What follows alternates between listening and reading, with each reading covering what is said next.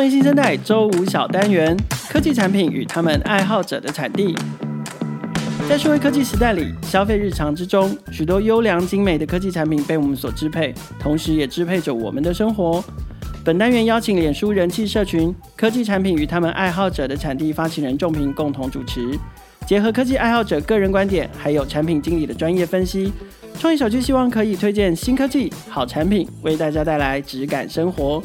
同时，也进一步邀请大家一同思索与探讨，这些带来美好体验的科技产品是如何被打造出来的。耳朵借我，准备一起进入科技产品与他们爱好者的产地。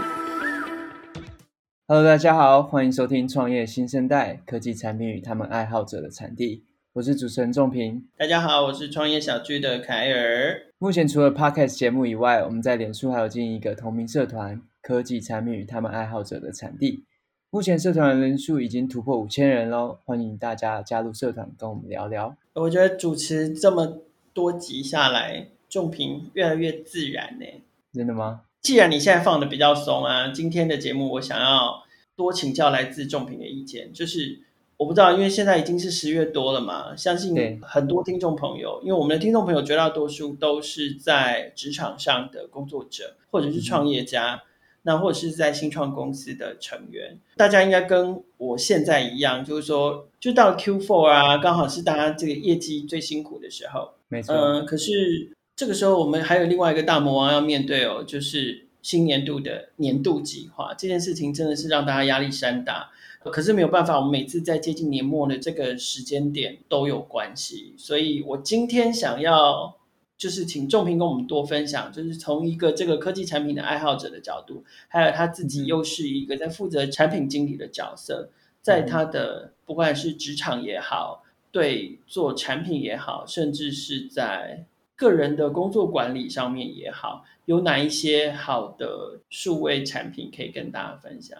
是吧？仲平，你最近应该很爆炸吧？最近也的确都是压力山大，因为自己身为公司的产品 PM，其实就是你平常事情还是要持续的做嘛，就是原本定定好要做的功能，要跟的版本，其实都还是持续的 run。但是你这时候因为年末，你要开始有新的一年的计划。所以你要定定整个产品的 roadmap 跟商业上的策略，真的是半夜都 睡不着觉啊！那有把心情哼成歌吗？这这是一个梗，你有给到。哎，那凯尔，你们最近应该也有在进行年度计划吧？就像你刚刚提到的，毕竟根据你过往每年的工作量，我觉得你应该也是身上扛了非常多的计划在走。那我自己也想要询问你是，你自己是怎么就是在做这件事情的？然后你们现在。是怎么进行的？这样崩溃啊，就是在崩溃中啊。因为要跟大家解释，因为其实以创业小聚这个社群平台来说，我们每年的大魔王当然是我们的年度的重头戏，也就是我们最重要的活动，就是 Meet Taipei 创意创业嘉年华嘛。嗯、那今年是在十一月十八号。那我们每年其实这个展会，因为它搭着这个国际创业周的关系，所以它其实每年都是在十一月的这个时间点。来举办，可是偏偏十一月就是要做年度计划的时候啊，所以对我来讲，在心情上面要克服的一件事情是，你一边正在征服你当年度的最大魔王，可是你同时已经要把明年的大魔王给规划出来。好，那我们用什么工具呢？基本上我们其实还是用一些很基本的管理的图表或者是管理的原则啦，就是说，嗯、第一个。大家一起动脑的时候，用非常传统、非常经典的便利贴，OK，、嗯、这是一个很好用的工具，大家可以动脑，但也可以随时的挪移、添加或删去 idea。那第二个是，我想最基本的原则，五个 W E H，然后去呼应你自己的这个品牌的使命或者是愿景。然后再去想出策略，有了策略，再来有行动方案，有了行动方案，你就会有目标。其实它就是一脉合成的事情，所以这大概是我们定定年度计划的方法。嗯哼，我刚刚听你讲那个五 W H，真的很有那个企划魂呢，就是感觉通常都会在探讨这几件事情。对啊，每一件事情都一定要检查有没有做到这个东西啊。嗯哼，我觉得这还是蛮根本，需要再重新检视的。然后我觉得像你刚刚提到，就是。的的确，因为刚好年度，我觉得不管是不是像凯尔你的工作的内容跟做产品，我觉得其实也是，就是对接近年度，我们原本通常会有定定今年度的目标。那如果还离得很远，或是还有一些落差，我们当然会想要尽可能让今年的成绩好一点。但同时，你这时候要开始去规划明年的东西的时候，其实就会非常多的工作量啦。我觉得。就是这样说，哎，对啊，你们，因为我们现在渐渐的在尽可能让自己在做年度计划的时候是朝 OKR 靠拢。你们呢？嗯，我们自己公司也算是今年度算是在导入啦，就是让公司层级啊，或是部门层级都可以有一个这样 OKR 的方式去 run。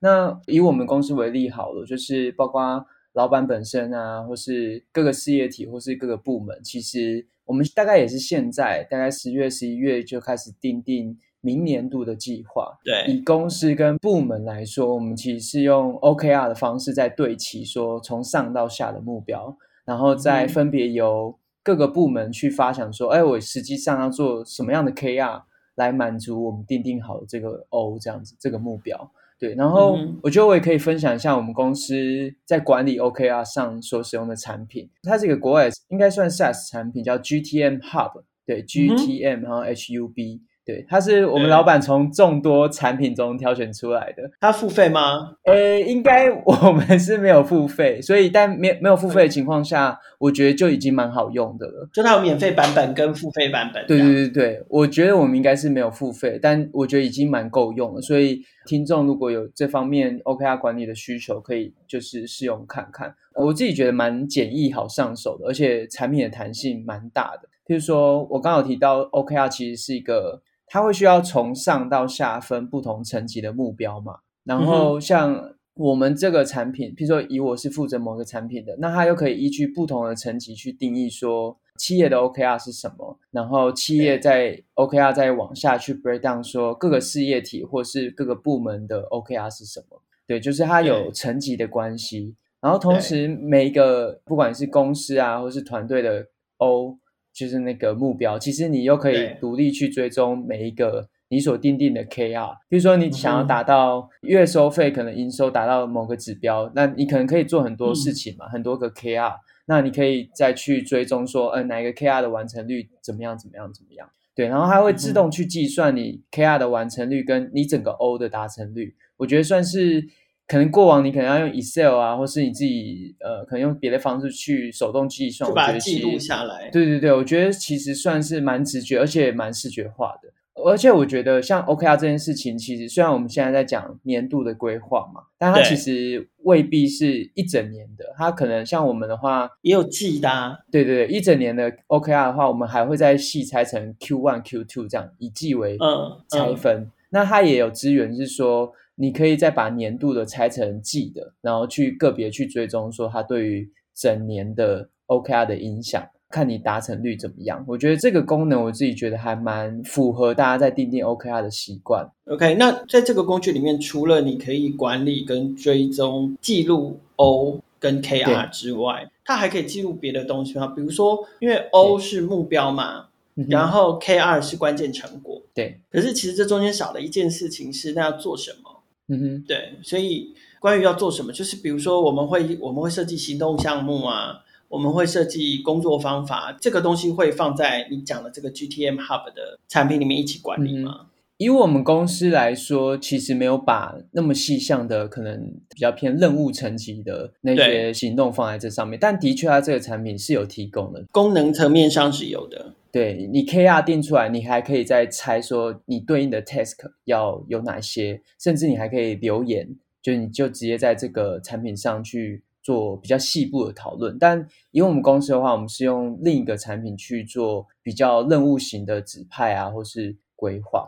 那整体来说，这个产品，我觉得之所以推荐的原因，是因为它可以把 OKR 拆成水平跟垂直的层级。就是垂直的话，就是像刚刚讲的，就是公司，然后事业体跟部门，它本身可以分不同的 OKR。那同时水平的话，是指包含时间的维度。对，所以我觉得它有这样维度的拆分，其实就会让你在规划上就会变得比较弹性，也比较能够因应不同团队的一些组织架构这样子。嗯哼，可是就像你刚刚讲到，就是说 OKR 来说，嗯、我们大概都是看说，哎，从老板，那老板就代表整个公司嘛，然后从公司到事业体，到部门，部门再到小组，小组再到个人，OK，它大概都是跟整个公司的运作，从大组织到小组织到个人的运作，嗯、这个是在公司层面。可是要请教仲平的另外一个专业是说，在产品的这件事情上面，比如说我今天负责了一个产品。嗯我必须要做好它的开发也好，那开发完之后我，我我要营运嘛，或者是我要维护嘛。关于产品这件事情，作为产品经理，你怎么针对产品做年度的规划？然后是用什么样的工具？嗯，OK，其实以产品来说，我觉得大家最常讲的就是 roadmap，中文好像叫产品路线图吧。嗯。它的概念有点像是我们基于一个产品的愿景，然后去说明说，哎，那我们明年度甚至可能。就是两年、三年，我们要怎么样去帮助这个产品往这个愿景去前进？我觉得这个真是一个很深的学问啊！我觉得不管你问任何的产品经理，应该都说做 roadmap 应该都是他们在这个职位上很大的课题。哎，我好奇耶，像产品的愿景这件事情，嗯、对，就是说作为一个产品经理，我们先不谈所谓的这个职位的高低哦，嗯、而是说，我觉得产品经理的这个角色，它其实就是介在一个中间的角色嘛。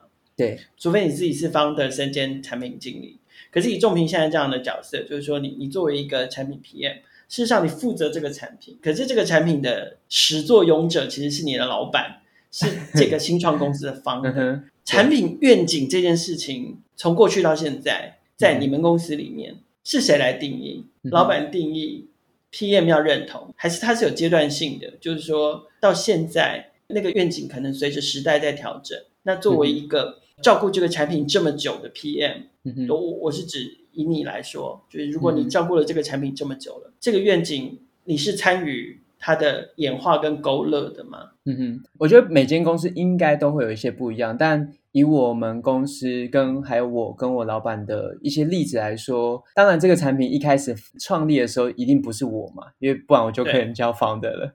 对，对，那一开始进来，我当然是依据老板当初创立这个产品，然后可能实际运行之后，商业模式也成型了，然后它有一个它的样子在。但的确像凯尔刚刚讲，随着时间的演进啊，然后我们对这个产品的想象可能会随着。市场给的回馈有很大不一样。我觉得以我跟我老板的例子是，我们沟通其实还蛮，就是我们我像我们前阵子可能会聊在明年度的规划的时候，虽然接下来的 roadmap 是我定定的，对，但其实我跟他已经先扼要好说，我们对这个产品未来的想象大概会是怎么样，那他到底在解决什么样的问题，甚至愿景是不是已经有一些变化了，这些事情其实都是我们其实就应该要 align 啊，不然的话会很奇怪。就是我提出了怎么样达到这个愿景，结果这个 愿景根本不是老板要的，我觉得也不切实际。所以在订定这个 roadmap 之前，其实我跟他都算是对这个愿景有重新的定义，跟我也有给我的回馈，但他也有给我他的想法。那我们就取得一个共识之后。我再把细节或是大方向再定定出来，这样。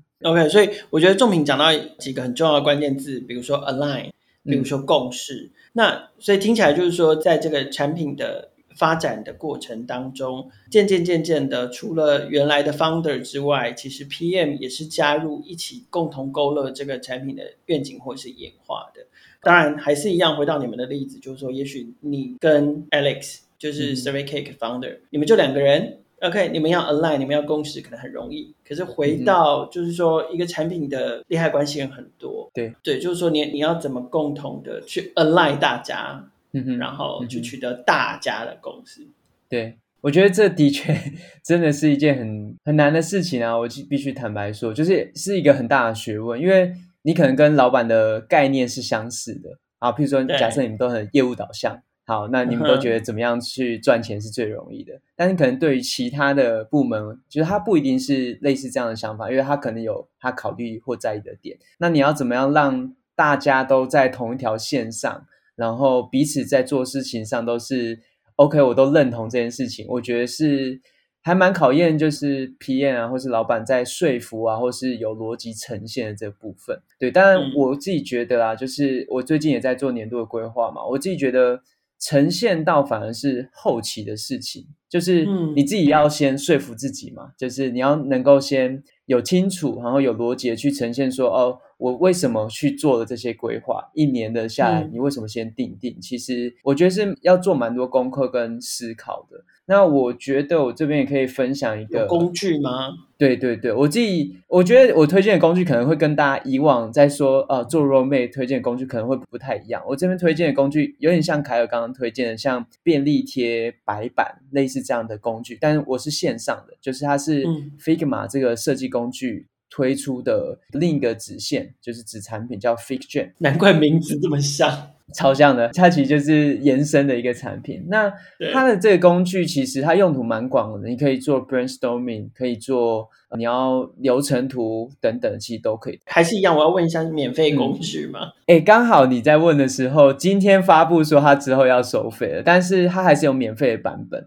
但收费的方式我有点我没有仔细去看，但好像是会跟人数有关，所以但我觉得工具还是还蛮好用的，所以有兴趣的朋友还是可以去试用看看。对，那之所以推这个线上白板，我觉得不一定是这个工具啊，但我觉得这个概念在做年度规划是蛮重要的，因为它是一个没有边际的，就是它不像你做 PowerPoint、嗯、或是你是用 Google Docs，它这种笔记软体，你是在一个框线下，就是由上而下去一直记录嘛。但是像这种白板，它其实是一个画布，它是没有边际的。我觉得这件事情在帮助人的思考跟收集，其实是蛮重要的一件事情。这也是我算是今年领悟到的一些新的事情，就是它有点启发我思考的方式啊。它就是不会让你自己在思考的时候是线性或是有一定局限的范围，它其实是让你可以比较网状去思考说，诶，它其实是有一个脉络在。那你可以因为没有边际，可以拉来拉去，知道说，哦，你这个故事的脉络，或是你这个思考的脉络。可能是怎么样走？对，我自己觉得这个在厘清这件事情有没有逻辑，或是怎么样去做规划，我觉得这样子的工具其实蛮好用，就是在规划上，就比起大家常说一些产品管理的工具啊，譬如说 Product Board 啊、Trello 啊、Notion，其实那些的确都是蛮不错的呈现的方式，它可能就是看板嘛。就是可以呈现说你 Q one Q two 什么什么要做什么，但我觉得它比较偏向后期呈现的部分了。呃，我觉得这边可能我自己比较在意会是前期我怎么样去勤收，就是像我最近收集了非常多，毕竟我们是一个 SaaS 的工具嘛，收集了非常多 SaaS 工具的资料，然后收集到这个没有框线的白板里面，然后我要怎么样很依照我自己能理解的方式去做整理，然后想象思考。对，我觉得算是我在做年度规划的时候蛮重要的一个工具，对我来说。嗯哼，所以它算是 brainstorming，它就是在做年度规划的一个起点。所以它其实不单单做产品规划使用嘛。我们前面讲到这个公司的年度计划，在设定 OKR 之前应该也合适。嗯，我觉得其实因为它弹性蛮大，所以你要贴便利贴，你要投票。或者是你单纯一个人使用，把资料全部都丢上去，你要怎么样去做整理，其实都可以。可你有没有觉得它这个会受到一点硬体的限制？因为无边际啊，然后越弄越多的时候，嗯嗯其实你就整个荧幕左拖右拖，上拖下拖。嗯哼，对，所以你可能要做到最后有一个五十寸的电池这样，然后 AirPlay 过去。但它倒不会，因为它可以用，譬如说用 Mac，它可以缩放。所以它的画布其实是、oh. 它是没有边际的，但是如果你今天只想要 focus 在某一个区块的话，你可能就是把你的画面缩放到那个大小。对，当然它还是有硬体上的限制，没错，mm. 就是你的荧幕可能没有到那么大，所以你可能一次可能看的资讯量可能就没有到那么多。对，但是它至少都是在一个平面上、一个维度上去做查看，它不用分层级，或者是它不用像。我笔记软体还需要有大纲的概念，对，这算是我觉得在思考上啊，嗯、就是这样的模式。我今年算是初尝试，我觉得还蛮受用的，对，算是。可你 brain 你 brainstorm 结束之后，那真的进到了就是 roadmap 管理，你是用哪一个？你是用 product board 还是用 Trello 还是？嗯，我觉得以软体来说啦，我猜大家应该还是蛮看说。有些像我们公司可能在做专案管理的工具，就是用 GitLab，那可能它有本身就有看板的功能，嗯、那也许我就会直接把相对应 roadmap 的东西放在上面。但是也有些团队，他譬如说他就有付钱使用 Product Board 或是 Trello，或是 Notion 好了。嗯、那也许在整理上会就是看团队本身习惯的工具是什么来做看板上的呈现，甚至有些团队可能习惯拉甘特图，那它可能也有相对应甘特图的工具。对，那以我们公司来说，可能我目前规划可能就会用 Notion 或者是 GitLab 这个工具。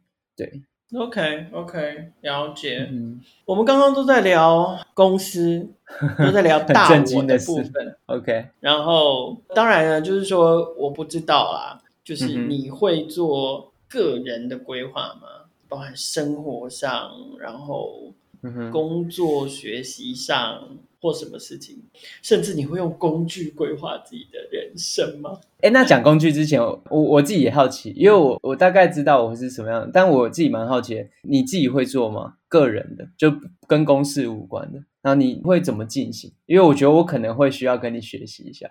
好，先不谈跟公式有没有关啦。基本上，其实如果回到个人层面，很简单嘛，就是现在的人啊，嗯、生活是被填满的比缺少的多嘛。所以，通常你会回头去检视自己，无论是在工作能力上、职业发展上，或者是在生活层面上，嗯哼，会有一些事情需要有计划性的去做到的时候，通常这都代表的是感受到自己某一块的不足或者是匮乏。所以对我来讲，我的目前的习惯就是这样。比如说，假设工作太忙碌了，我觉得我缺乏学习，那我可能就会在工作的个人计划上面定定学习计划。嗯哼，可通常很难达成。生活层面最常定的，可能都跟健康有关系，因为平常都太不健康是吧。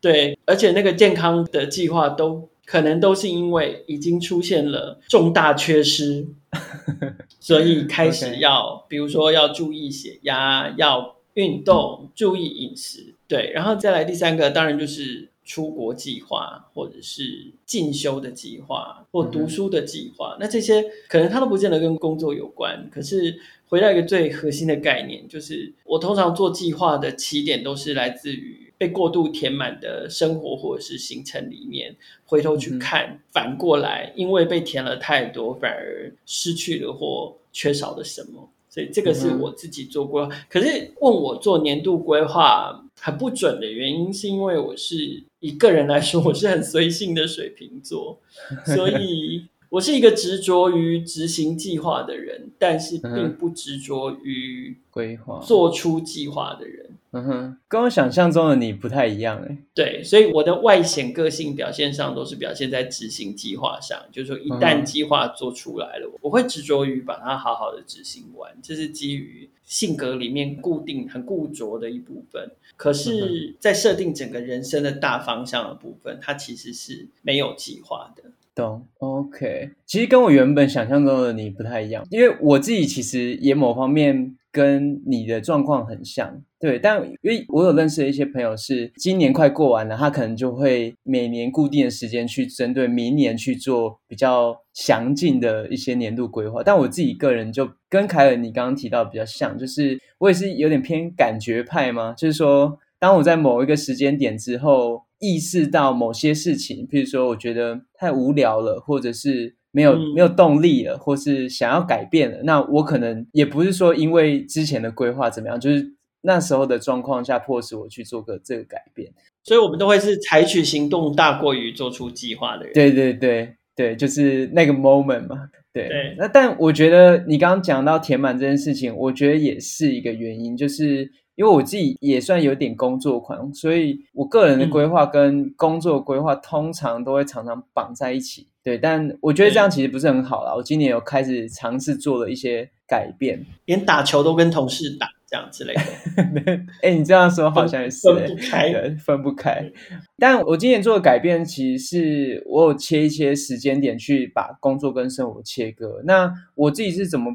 管理说，那我生活到底要做哪些事情？其实我自己用的方式是，它比较不是规划，它就是一个代办事项。那我用的工具是 Things 这个产品，它在 Mac 啊，或是啊 iOS、Android 其实都有。对，那我其实有点像是我想到什么，我可能，比如说我意识到，呃，我可能缺什么，或者我想看某篇文章或某本书，我就一直把那个某一块的代办事项填满。对，那我可能就会意识到说，我把生活跟工作切开之后，我生活就是要慢慢去解那个属于个人生活的待办事项，这样。可是你会设大目标吗？嗯、就是说有点像 OKR，就你会不会设那种比较大一点的目标？比如说有些人就是说，嗯、好，我三十岁一定要创业，有吗？我我们采访过很多创业公司的人是这样，而也有人说我在台积电十五年了，我就要创业，这样这是一种。嗯，也有人是我要买房子嘛，对不对？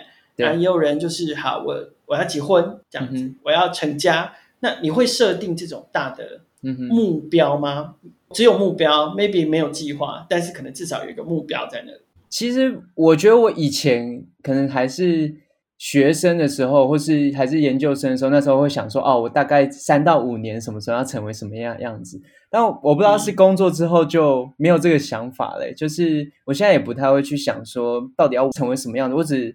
比较像刚刚讲的，就是还是蛮偏感觉的。比如说，我可能热情被磨光了啦，你变社畜了啦。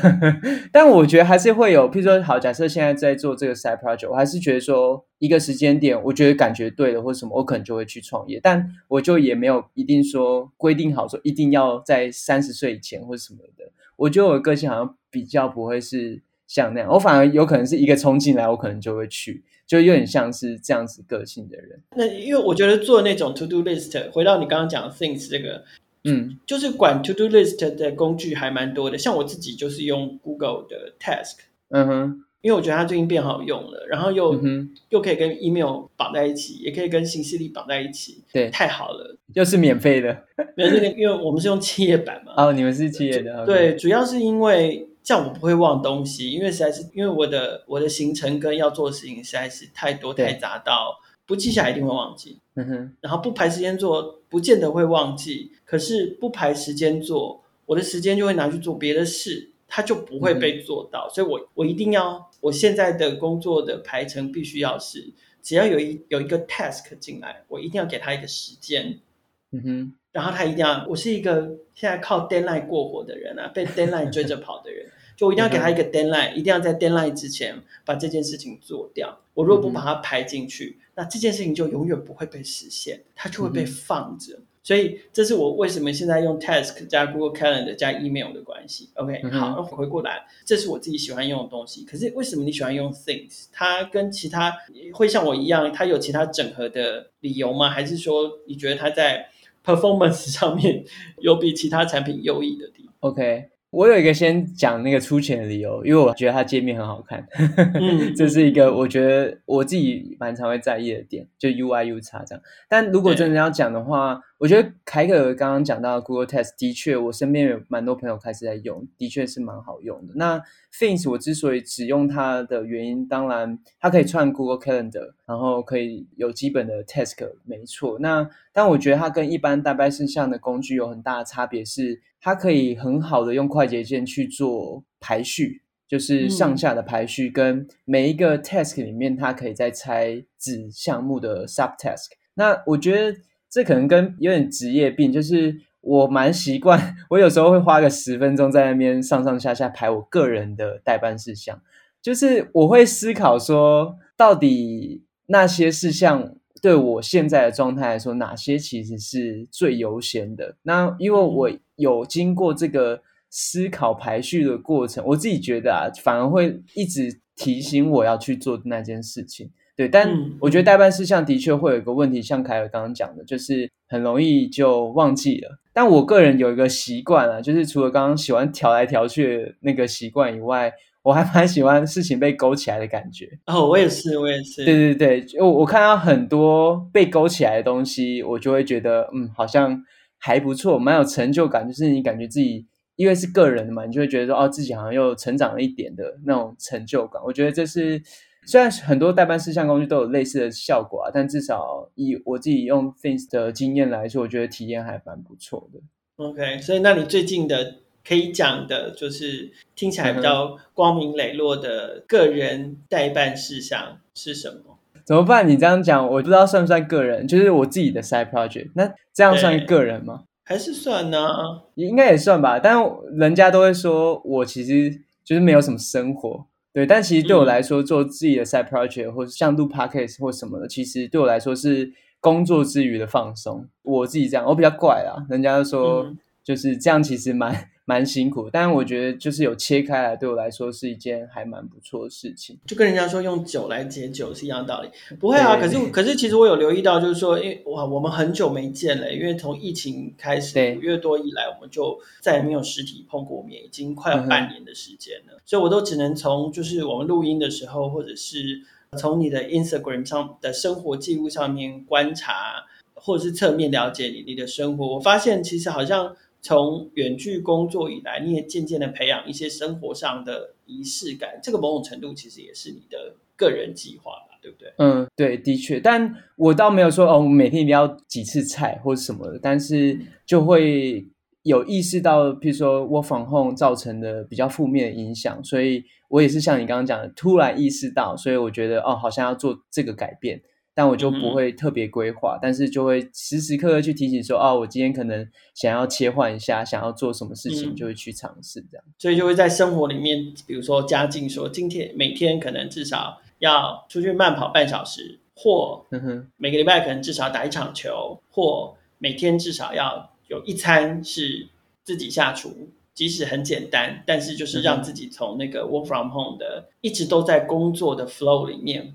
把自己拉出来，这样。嗯，不过我倒没有单位，呃，我倒没有次数的记录。比如说，我不会自己一定要有一个目标，嗯、但我就没有设 KPI 就对了啦。对对，我没有 KPI，我只有目标，我只有目标而已。对对对，就是有 to do list 也是不错啊。嗯嗯嗯嗯，是我个人的一些习惯啊。对，因为不然平常都在拉 OKR 的个人，应该是不会想要。嗯，OK，那以上大概就是。我跟凯尔在管理团队啊，或者是个人年度计划所使用到的一些工具跟心得。那这期节目我们差不多就聊到这边，希望对于最近也在水深火热做年度计划的听众朋友们有一些帮助。我们做这期节目，某种程度对我们来讲也是一种舒压，因为就是让我们自己也靠腰一下，在目前这个压力山大的新年度计划规划的这个季节里面，一边跟大家分享自己的心情跟好用的工具，然后。一边希望带给大家收获的同时，我们也可以稍微疏解一下这个压力。不过我决定就是说，因为其实我自己负责的工作领域跟组织的这个年度计划还没有正式展开哦。今天听了仲平的推荐之后，我应该会开始着手，至少先从 FigJam 开始，先从动脑开始，就先试试看这个新的数位工具，希望对我今年的年度计划的规划上面可以有一个正面的帮助。好，非常感谢大家今天的收听哦！创业新生代每周都会固定更新，除了采访科技和商业模式创新的创业家故事之外，我们的议题也扩及创业成长、数位科技的产品与服务，值得大家支持的群众集资计划，以及改变影响社会未来发展的社会创新企业。创业小区的朋友，除了可以在 SoundOn 上面听见每一个创业新生代的故事，也可以在 First Story、KKBox。Apple Podcast、Google Podcast，还有 Spotify 上面听见，欢迎大家随选收听、订阅、分享、留言评价，和我们一起共同关注创业新生代。